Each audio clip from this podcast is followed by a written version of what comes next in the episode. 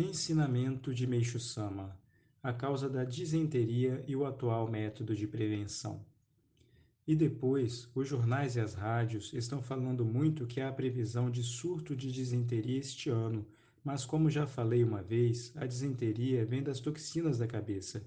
É o sangue carregado de toxinas localizado na região occipital que sai. Mas qual é a causa disso? É que as pessoas de hoje em dia usam demais a cabeça desde criança, usam a cabeça nas escolas.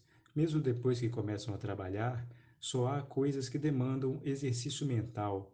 Mesmo os agricultores e os trabalhadores braçais, os de hoje estão com a mente muito mais desenvolvida que os de antigamente.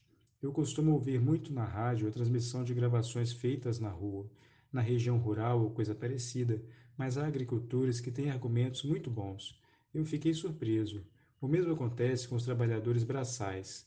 Como é rádio e não dá para ver, não sei como são, mas certas pessoas falam coisas mais inteligentes que os deputados. Eu fico admirado.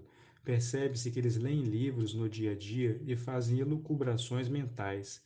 Por isso, sei que o homem moderno usa a cabeça. Quando usa a cabeça, o sangue vai para a cabeça. Se for sangue bom, ótimo, mas é sangue carregado de toxinas.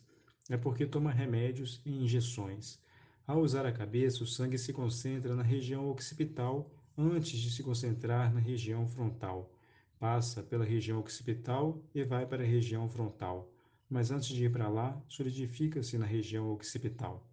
E depois escrevem e usam as mãos, o que sobrecarrega os nervos, por isso tende a se concentrar aqui. Com a purificação, ele se dissolve, vai para o abdômen e sai pelo ânus. Disenteria é isso. Portanto, a causa da disenteria é o que eu acabei de dizer. Os micróbios são necessários para induzi-la.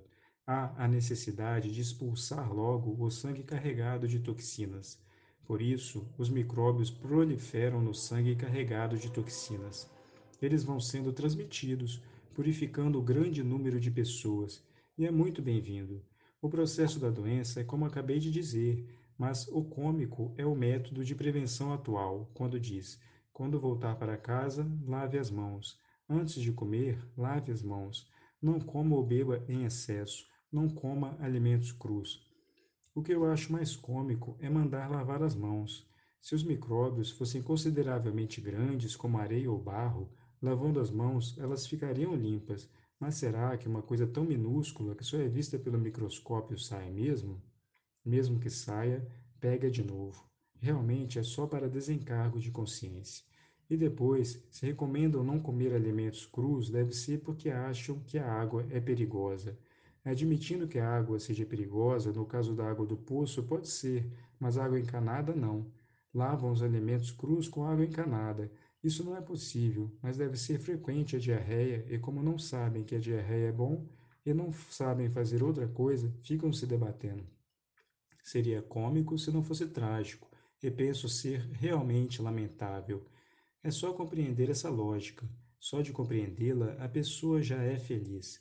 É um problema, pois toda vez que a pessoa volta para casa e fica preocupada e precisa ficar lavando as mãos, o que é trabalhoso, e fica o tempo todo amedrontada. Se tiver uma diarreiazinha, já fica apreensiva, achando que pegou disenteria.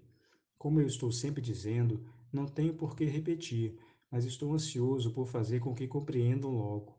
Mas já que é algo que Deus está operando e com o tempo todos terão de compreender, só temos que esperar a hora chegar. Ensinamento extraído do livro Curso de Jorei, volume único.